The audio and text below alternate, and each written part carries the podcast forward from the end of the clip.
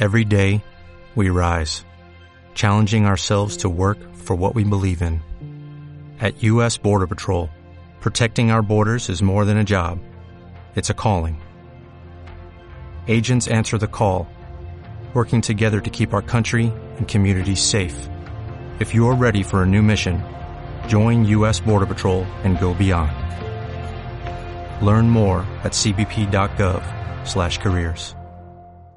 Nosotros, para no tener más riñas matrimoniales, hemos decidido, hemos decidido de, aquí en adelante salir al escenario con dos micrófonos.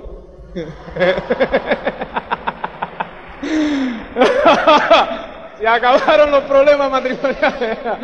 El diente de Cristina está perfectamente, ¿eh? así que no os preocupéis, que nada más que fue el sonido y la emoción del momento. ¿eh? Nada más. ¿eh? Nosotros pues estamos profundamente entusiasmados y veníamos diciéndole a todos los directos, a todos los esmeraldas desde el jueves, que esta iba a ser la mejor convención con diferencia. ¿Y no lo ha sido? ¿Eh? Profunda, llena de emociones, ¿eh? y nosotros pues simplemente vamos a dar así un, tratar de poner nuestro granito de arena, ¿eh? sin, con todo el temor del mundo para no estropear lo que ya se ha hecho, que yo creo que ha sido sensacional. Fenómeno. Pues eh, es tremendamente eh, sensacional y emotiva eh, la convención y es, una, es un honor el poder eh, un poco eh, cerrarla ¿no? y hablar un poco de, de todo lo que ya aquí se ha hablado, ¿no? Sacar un poco las conclusiones de todo esto. Y yo creo que la conclusión fundamental y el objetivo de toda esta convención, señores, es que tú te des cuenta que tú vales un montón. O sea, tú te des cuenta que tú puedes realizar tu sueño. Tú te des cuenta que tú tienes dentro de ti esa gran semilla, que es la semilla de la grandeza, una, una semilla que puede hacer que tú consigas en tu vida lo que tú quieras. Aquí se han hablado de diversidades de sueños eh, distintos, que obviamente son los sueños que han tenido cada una de las personas que han subido por aquí. Pero ¿cuál es el tuyo? ¿Cuál es tu sueño? ¿Qué es lo que tú quieres en la vida? ¿Qué es lo que tú le pides a la vida? Eso es fundamental que tú lo sepas. Y tú tienes que saber que tú, cualquier sueño que tú tengas, eh, tú vales lo suficiente como para obtenerlo. eh. Tú puedes vivir tu vida a plenitud. Y ese es el objetivo de todo esto. Eh, y un poco nuestro, estos vídeos eh, y todas estas cosas es para que tú te des cuenta que nosotros no nacimos así. El vídeo este de, la, de las fotos y de la trayectoria, a mí se me ocurrió eh, eh, hace unos... eh, estaba en un Open o en casa de un frontal mío, yo todavía tengo frontales no directos, ¿sabes? Eh, y estábamos dando un plan y yo estaba conversando con una, eh, con Ana, una de nuestro grupo, y me decía, yo realmente no te imagino a ti como chofer de un camión, eh, porque yo siempre, como ustedes me han oído miles de veces, yo hace seis años, y vuelvo y te lo repito, eh, estaba vestido de blanco, ese que estaba vestido de blanco así al lado de Cristina, al lado de un aparato de música, pues eso eran uno de los tiempos libres que yo me hacía, porque hacía los repartos lo suficientemente rápido, yo me hacía, entonces pasaba por casa. Y, eh, y nos hicimos ese día esa foto, y era la única que tenía, pero ahí estaba yo, y yo estaba ganando, señores, eso, eh, menos de 700, yo ganaba 5 dólares con 35 centavos la hora. ¿Cuánto puede ser eso? 600 y pico de pesetas la hora. Entonces, pues ella me decía, yo no te creo, yo no te imagino a ti así. Yo le decía, y tenía el pelo más largo, y tenía bigotes y tal, y el pelo me gustaba que me cayera por aquí, ¿eh? y, o sea, entonces pues decía, no te creo. Digo, está bien. Entonces llegué a casa y me puse a observar todas esas fotos y decidimos hacer un vídeo un poco de esa trayectoria. Para que ustedes vean que nosotros no nacimos así, ni muchísimo menos. Yo no nací, yo no nací en, en, en, en smoking, o cómo se dice esto. ¿Eh? Oye, no sé ni cómo se llama, yo sé que lo tengo puesto, pero smoking no. ¿Eh? Entonces, el, o sea, el, el- no es así como nacimos. O sea, nosotros pues eh, eh, un día estuvimos sentados donde tú estás, ¿eh? cuando estábamos preparados para esa primera convención. ¿eh? O sea, eso fue justo en ese... eh, ustedes me han oído 20 mil veces decir lo del juego, de, el juego de sala cuando nos compramos el juego este de sofás. ¿Te acuerdas cuando yo siempre hago ese cuento? El sofá con los dos, los, tres sofás. Eh, precisamente estábamos parados en la parte de la casa donde estaban los sofás. Esos eran los sofás. Yo recuerdo cuando yo fui a comprar esos sofás, ¿eh? o cuando fuimos Cristina y yo a comprar los sofás. Eh, eso era cuando lo compramos y yo le dije, Cristina, esto por lo menos pues 30 años, o sea, ¿eh? y esos son aquellos sofás famosos ¿eh? que nosotros pues eh, cuando lo compramos di- dijimos que iban a ser para 30 años. Y ahí estábamos los dos. Esa fue nuestra primera convención, eso fue en julio, eh, eso fue el 4 de julio de 1986. Y ahí estábamos en nuestra primera convención. Entonces, si tú te diste cuenta, yo tenía pues un bolígrafo en la mano, el patrón en la mano, y tenía estas corbaticas, estas finitas, eh, de estas de tela, porque Cristina fue la que me compró, porque decía que yo era demasiado joven para ponerme la corbata esta ancha. Quiere decir, ¿eh? y mucho menos estas corbatas de seda, eran muy serias. Quiere decir que nosotros no teníamos la autoimagen suficiente como para ponernos corbatas, ¿eh? corbatas claras, corbatas buenas, ¿eh? no teníamos la autoimagen para ello. Entonces, pues no me veía yo, ¿Me entiendes? En, esa situación. Entonces yo quiero que tú, que tú veas que nosotros somos exactamente igual que tú. Que hace cinco años a nosotros nos tuvieron que dar el mismo coñazo que te dieron a ti para que vinieras a esta convención si estás por primera vez. ¿eh? A nosotros Carlos Marín y Carlos Marín y Rod estuvieron durante un mes todos los días dando el coñazo. ¿Entiendes? El mismo. Y tienes que estar. Tienes que estar. Tienes que estar. Tienes que estar. Y yo diciendo, yo no tengo que estar en ningún lado. Y tienes que estar. Y no tengo que estar. ¿Entiendes? Y entonces le decía, no, y no, y no, y no. Hasta que, un, hasta que, como mismo hiciste tú, vamos a quitar nuestros dos de encima, vamos a ir a la, a la dichosa convención esa. Y fuimos. ¿Me entiendes? Igual que tú, fuimos y nos compramos, tuve que comprarme una chaqueta porque yo no tenía y nos compramos la susodicha corbata. ¿eh? O sea, eh, Cristina lo ha dicho, ¿eh? esa Cristina pues siempre andaba en, en, en pantalones y chándal. Ella jamás se ponía vestido, entonces pues eh, como no se podía ir en pantalones, ¿eh? pues entonces ese, esa, esa, eso de, rayas que tiene se la pidió prestado a mi hermana. entonces pues eh, nos dijo que no al plan y tal, y, oye, y, le, y un día pues le digo, oye, tengo que ir a una convención y tal, ¿qué me pongo? Entonces le trajo eso y le trajo la, le trajo la ropa y la vistió. Entonces, pues, y así fuimos a nuestra primera convención, Señor, exactamente igual que fuiste tú. Y nos sentamos ahí atrás, igual que te sientas tú, lejos y cerca de la puerta, pues había que salir corriendo. Y cuando todo el mundo empezó a saltar en la silla, y cuando todo el mundo empezó a decir, entonces pues yo miré a Cristina y le dije, esta gente está loco, Dios mío, ¿dónde estamos? ¿Entiendes? Yo recuerdo, yo recuerdo que cuando fui a esa convención, yo recuerdo que había una pareja de Arkansas, eh, eh, que era del grupo de Kenny Stewart. Fíjate que entonces esa era la primera, esa, esa era una reunión familiar de Bill Childers, que entonces era nuestro diamante. Entre Bill Childers y nosotros ahora hay cinco diamantes. Entonces era Bill Childers nuestro diamante. Y en esa convención, para que tú te des una idea de lo que esto puede ser, Hace seis años en esta convención, señores, en esa convención estaba el grupo entero de Childers, el grupo entero de Bill Childers, que este, este verano hizo una convención en Indianápolis con más de 50 mil personas. Pues hace seis años estaba el grupo entero de Childers. ¿eh? Entonces, el único diamante que, que tenía Childers, entonces, era Kenny Stewart. En ese año había roto diamante Tim Foley y Carlos Marín en esa convención que nosotros estábamos preparándonos, eh, llegó a Perla. Mm. Eso fue, parece que fue antes de nuestra era. No, fue hace seis años. Hace seis años. Eh. Hoy de ese grupo que está allí ha salido todo el grupo de México que este año eh, Carlos va a, alquilado el Estadio Azteca donde caben 110 mil personas y por lo menos va a meter 75 mil de ese grupo. ¿eh? Ahí, ahí estará pues eh, eh, Consuelo que tendrá la mitad, de la, mitad del estadio para ella y su grupo. Y, y, todo, de ahí ese grupo sale México, de ahí de ese grupo sale España que este año vamos a llenar el, estadio este de Montjuic donde hicieron las, Olimpiadas, que creo que... Y vamos para allá y lo vamos a llenar, ¿me entiendes? Este año, hace seis años. Yo lo que quiero es que tú veas que eso ocurrió hace seis años. ¿eh? Y Bill Childers este año tiene un día de la libre empresa donde va a meter por lo menos 30 o 40 mil personas más porque se le separa Kenny Stewart que meterá otras 30 o 40 mil personas más. Hace seis años era la reunión familiar de Bill Childers, donde yo fui por primera vez a una convención, y éramos, señores, 2.500 personas. Y este año, seis años después, eh, en, en, eh, simultáneamente se va a llenar el Estadio Azteca de México, el Estadio de Montjuic y dos en Estados Unidos. Hace seis años.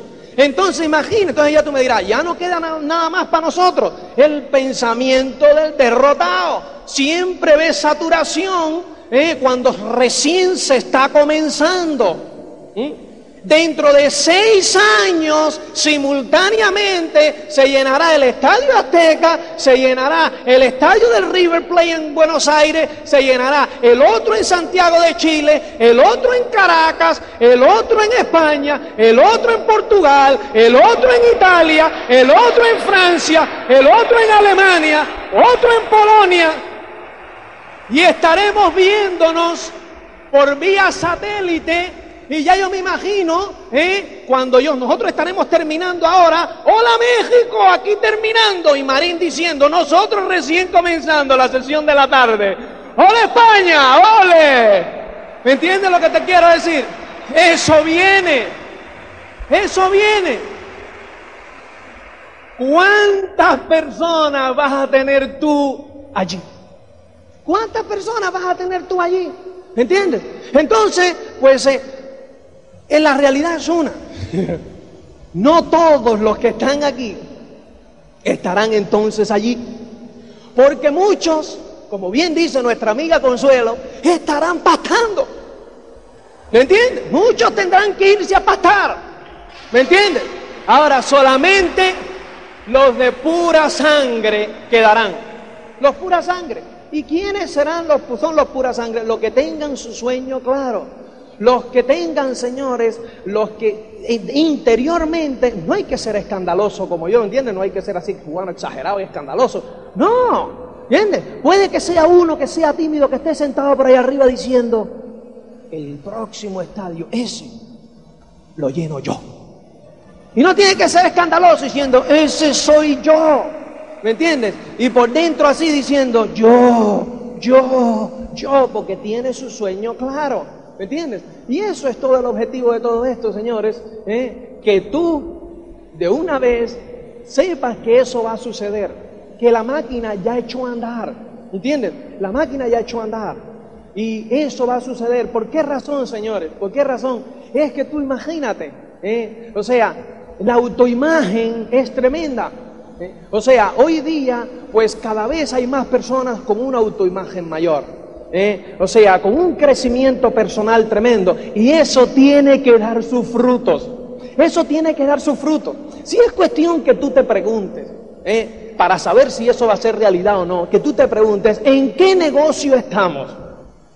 El otro día me dice uno, estamos en el negocio de Amway. Digo, mm, mm, sí, pero ¿en qué negocio estamos en realidad? Estamos en el negocio de subir autoimágenes.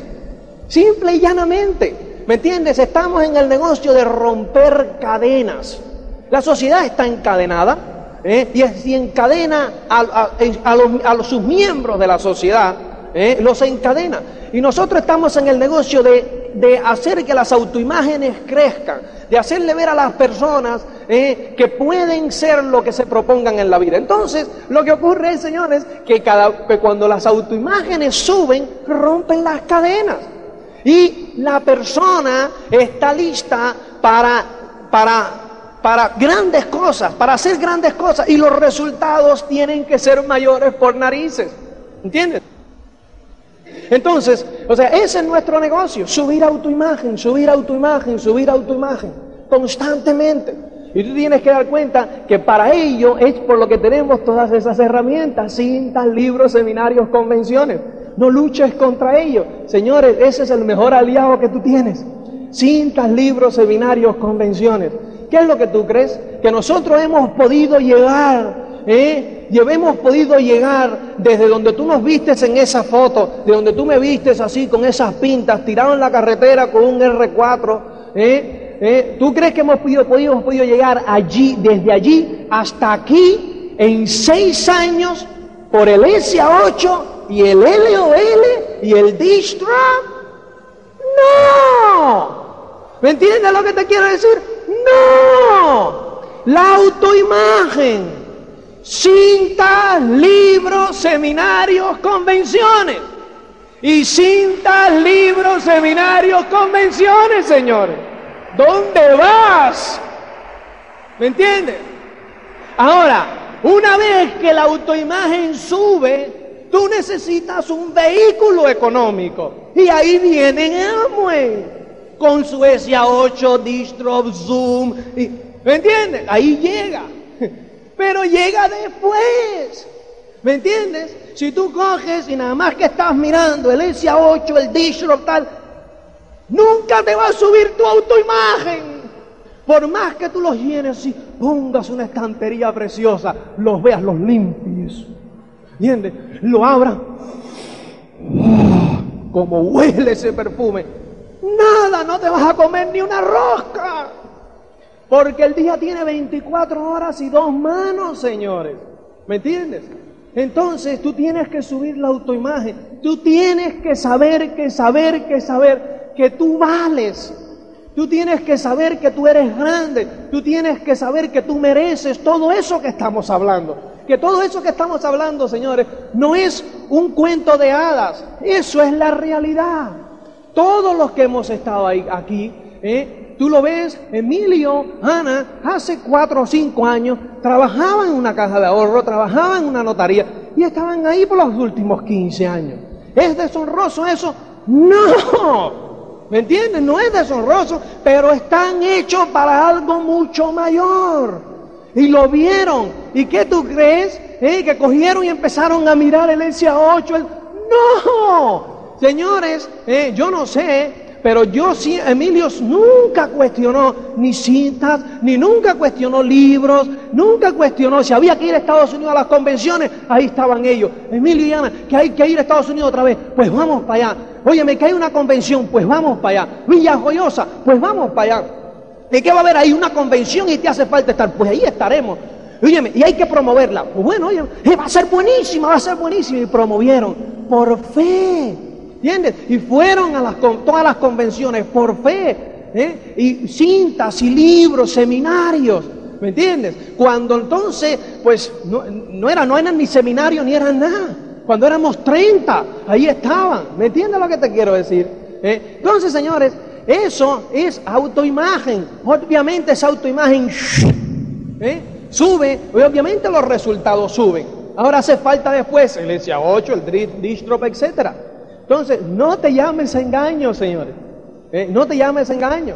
Tienes que subirte esa autoimagen. ¿Tienes? que estar enchufado a ese sistema de cinta, tienes que estar enchufado a ese sistema de libros, tienes que estar enchufado a todas las convenciones. Óyeme, y eso, pues, eh, ¿qué ocurre? ¿Te va a costar dinero? Claro que sí, claro que sí, amigo. ¿Eh? O sea, eso es una inversión en qué? Una inversión en ti. ¿Quién es el ejecutivo mayor de tu empresa? Esa es tu inversión. ¿Me entiendes? O sea, tú tienes un negocio donde tienes que hacer una inversión. ¿Y de dónde vas a sacar el dinero? Pues fíjate, para eso tú tienes el distro, el LOL, el SA8, todas esas cosas. Véndelos, ¿me entiendes? Si no tienes el dinero. Tú tienes que buscarte, señores, una fuente de ingresos para hacer tu negocio. Todos los negocios necesitan una fuente de ingreso. Todos. Todos los negocios lo necesitan. Si tú abres una tienda ahora necesitas una fuente de ingreso. Y si tú no la tienes, ¿eh? Pues tienes que pedírsela a un banco. O si no, ¿qué haces? Muchos lo hacen. La mujer atiende la tienda y el tío sigue trabajando. Y entonces, ¿qué hacen? Todos los ingresos que da la tienda los meten en la tienda. Todos los ingresos del empleo los meten en la tienda. Invierten, invierten, es una fuente de ingresos, esperando que algún día la tienda dé para financiar la tienda, para sacarlo a él del empleo y después eventualmente los haga rico. ¿Me entiendes? Y así están los pobres. ¿Me entiendes? Y así están. Pero tienen una fuente de ingresos. Pues aquí tú necesitas una fuente de ingresos.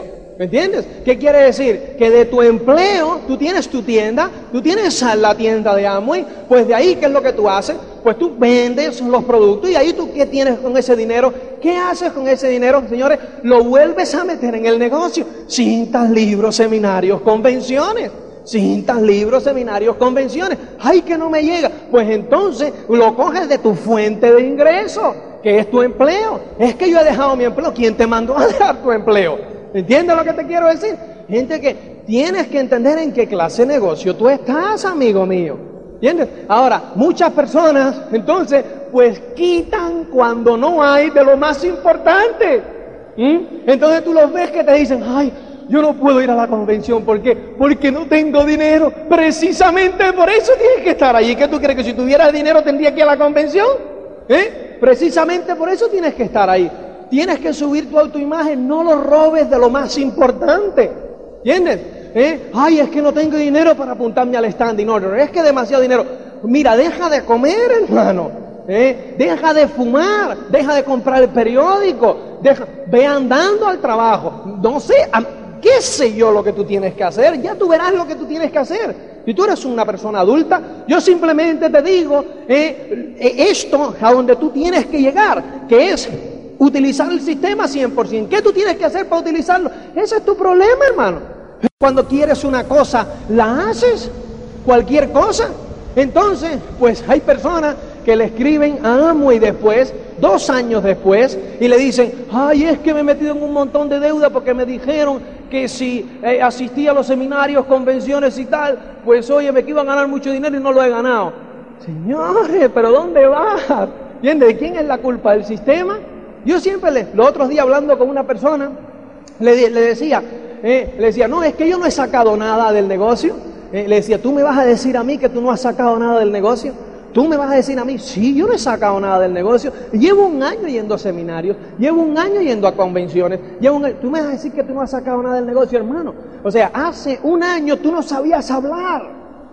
Si hace un año cuando yo conversé contigo, eh, pues tú no le podías mirar a los ojos a un perro. ¿Entiendes? Tú lo veías por la calle cuando le ibas a decir a los perros, hola, hola, mirabas al suelo porque no le podías retener la mirada a un perro. Y hoy día estamos hablando de tú a tú. ¿Me entiendes? Tú me vas a decir que el sistema no ha hecho nada. Por favor, ¿dónde vas? ¿Me entiendes? Que ahora discuto con mi mujer, me decía. Lógico que ahora discutes con tu mujer, porque antes te daban en la cabeza y no, tenían, no podían ni hablar, hijo mío. Y ahora por lo menos puedes discutir, joder, pero ¿qué hablas? ¿Me entiendes? ¿Pero qué dice? ¿Y qué tú crees? ¿Que eso se ha hecho por obra y arte del Espíritu Santo? Hermano, eso es el saco el libro que tú te has, que te has leído y las cintas que has escuchado y los seminarios que has ido, que te han dado el valor ese que, que tienes para venir a plantearme eso. ¿Tú crees que hace un año tú me hubieses planteado eso a mí? No, porque no tenías ese valor, hermano. Y hoy me lo puedes plantear. Entonces eso es lo que te está diciendo, es lo que ha hecho el sistema, pero que dice. ¿eh? Pero no le pidas milagros tampoco. ¿Me entiendes? Déjalo que siga trabajando. Sigue yendo a los seminarios. Sigue yendo a las convenciones. Porque si no, ¡ah, regresivo! ¿Me entiendes? Hay una recaída, hermano. ¿Entiendes lo que te quiero decir? Es fundamental que tú entiendas eso. ¿eh? O sea, el sistema nunca te hará daño, Señor. Nunca. Siempre te dará cosas positivas. Siempre te subirá tu autoimagen. Y obviamente, pues serás un mejor tú. Seguro, cuando tú vayas a cuestionarlo, tú simplemente, ¿eh? tú simplemente mira, cuando tú terminas de escucharte una cinta, ¿eh? ¿te sientes mejor o te sientes peor? Te sientes mejor, el mundo es mejor. Entonces, ¿me entiendes? Sí, pero después vuelvo para atrás. Quiere decirte que tienes que, escucharte la cinta más seguido. ¿Entiendes? Para que siempre estar en ese estado. ¿Entiendes? No es un estado falso, ni muchísimo menos. ¿eh? Es eh, eso, en ese estado es donde te pone ese sistema. ¿Entiendes? Y entonces, pues obviamente el mundo es más positivo y el mundo lo ves desde otra óptica porque el, el mundo es, según el color del cristal con que lo mires. ¿Entiendes? Entonces, pues eso, eso es lo que te va a mantener el sistema, así en esa forma. Y eso, señores, te va a ayudar a conseguir tus sueños. Ahora tú necesitas un vehículo, después obviamente, ahí está el vehículo que es Amway, obviamente viene Amway y te da todo, ese, todo ese, todos esos productos, toda esa, toda esa calidad, todo ese respaldo. No estoy diciendo que Amway no sirve, porque entonces vamos para el otro lado. ¿Entiendes? O sea, no estoy diciendo que amo y no sirve, no, es un complemento perfecto. O sea, simplemente eh, nosotros eh, nos hemos asociado a la mejor empresa de multinivel que existe. Ya vieron a Briones ayer hablando de eso. ¿no? A la mejor empresa de multinivel que existe, con los mejores productos, con, la mejor, con los mejores investigadores, con, con, con las, mejor, las personas más comprometidas que hay. ¿Me entiendes? Pero eso, señores, es bueno eh, siempre y cuando tú crezcas. Tú crezcas como persona. ¿eh? Y eh, el crecimiento no te lo va a dar el SA8 y el LOL, tienes que entenderlo. ¿eh? O sea que, señores, tienes que conocerte a ti mismo. Y entonces tú me puedes decir, es que tú no me conoces, es que tú no sabes quién soy yo. Me puedes decir tú, tú no sabes quién soy yo, tú no me conoces a mí. Es que claro, tú eres especial, o Ana y Emilio son especiales, o Consuelo es especial, o Tino y Mariló ¿eh? son especiales, ya tú los has oído. O sea, señores, o sea, la, fíjate lo que han pasado Tino y Mariló. ¿Tú te imaginas eso? Cuatro meses sin recibir un producto.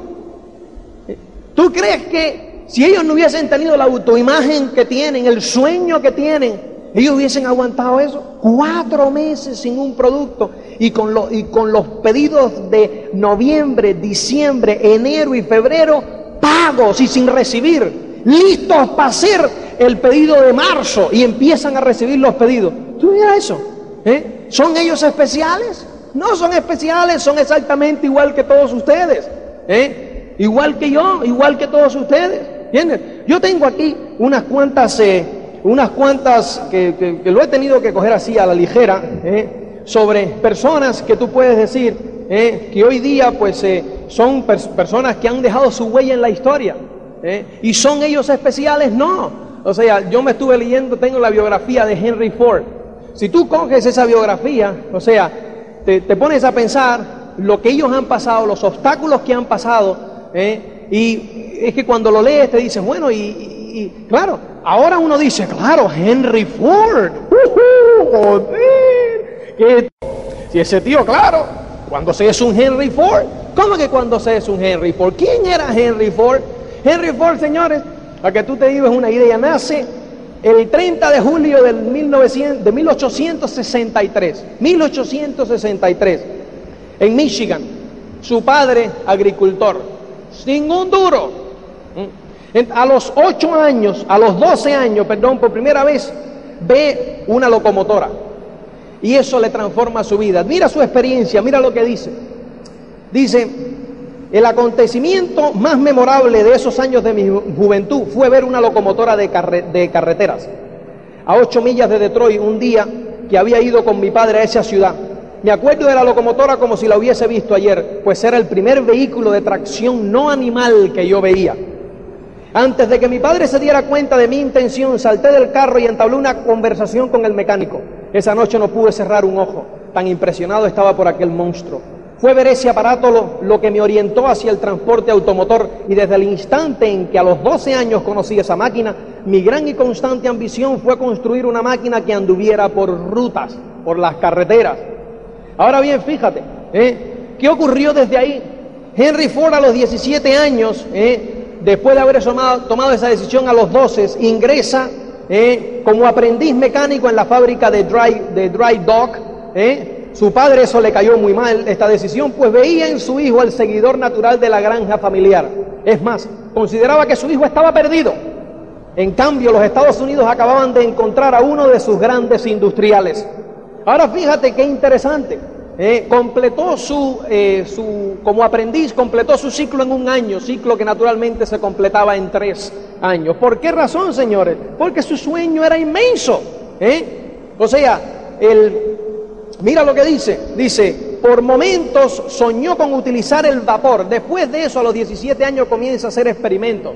¿Eh? Y te dice, por momentos soñó con utilizar el vapor, pero al cabo de dos años de trabajo abandonó esa idea al darse cuenta que le quedaba poco futuro.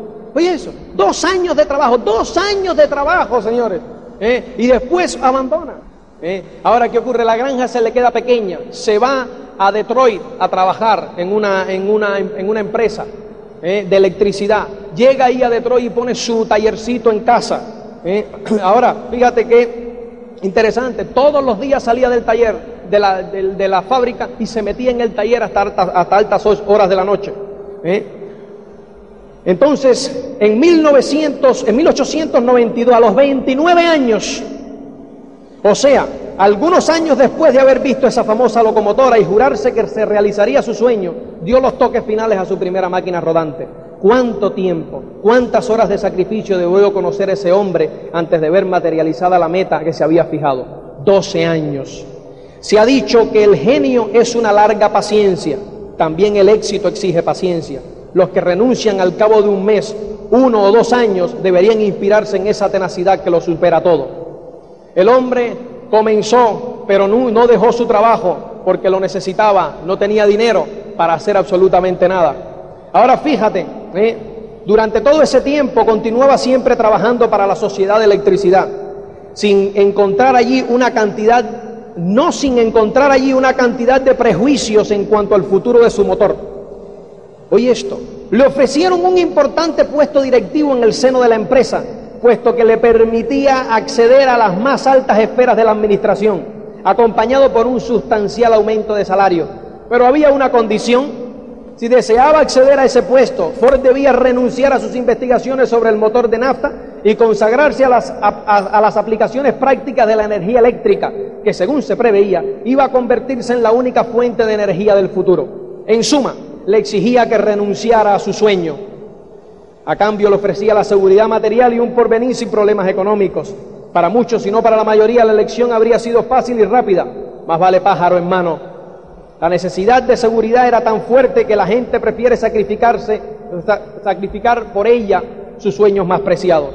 Pero Henry Ford no cedió, prefirió probar su suerte y consagrarse en cuerpo y alma a la realización de un sueño, la construcción en masa de vehículos con motores de nafta una vez más en la historia, un hombre iba a demostrar que con la sola fuerza de su voluntad se puede vencer el escepticismo de todo un país de la humanidad. Había, había que vencer o sucumbir, dice Ford. Y ahí, señores, comenzó el hombre. ¿eh? ¿Cuántas veces no hemos visto eso en la historia? Eso es un hombre luchando por su sueño. En agosto tuvimos con nosotros a Conrad Blanche, ¿Cuál fue la condición que le puso su, em, empleo eh, cuando, él, cuando, cuando lo, fueron a aumentar, cuando le fueron a dar una promoción? Eh? Simplemente, señores, le dijeron, tienes que dejar lo que tienes. ¿Pero por qué razón? ¿Por qué razón esas personas que exigen dejar lo que uno tiene, eh, cogen y, y, y, no simplemente te dicen, vete? ¿Por qué a Henry Ford no le dijeron, vete? ¿Y por qué a Conrad Blanche no le dijeron, vete. Simplemente no te necesito. Porque esos señores saben más que eso. Saben que tienen a un soñador. Saben que tienen una persona que se le ha disparado su autoimagen. ¿Eh? Porque un soñador se le dispara su autoimagen y no lo quieren perder. ¿Entiendes? Quieren estar en misa y en procesión, quieren aguantarlo todo. Pero te quiero a ti conmigo porque eres una persona que vales. ¿Sabes qué? ¿Eh? A lo mejor a ti te está pasando lo mismo y a un montón de personas le está pasando lo mismo. ¿eh? Todo el mundo cree que vales, menos tú. Todo el mundo cree que vales, menos tú. Es tremendo. Todo el mundo cree que vales, menos tú. Tú vales mucho. Tú vales mucho, señores. ¿eh? Fíjate que a Ray Kroc de las hamburguesas le pasó exactamente lo mismo exactamente lo mismo. ¿eh? ¿Qué le dijeron?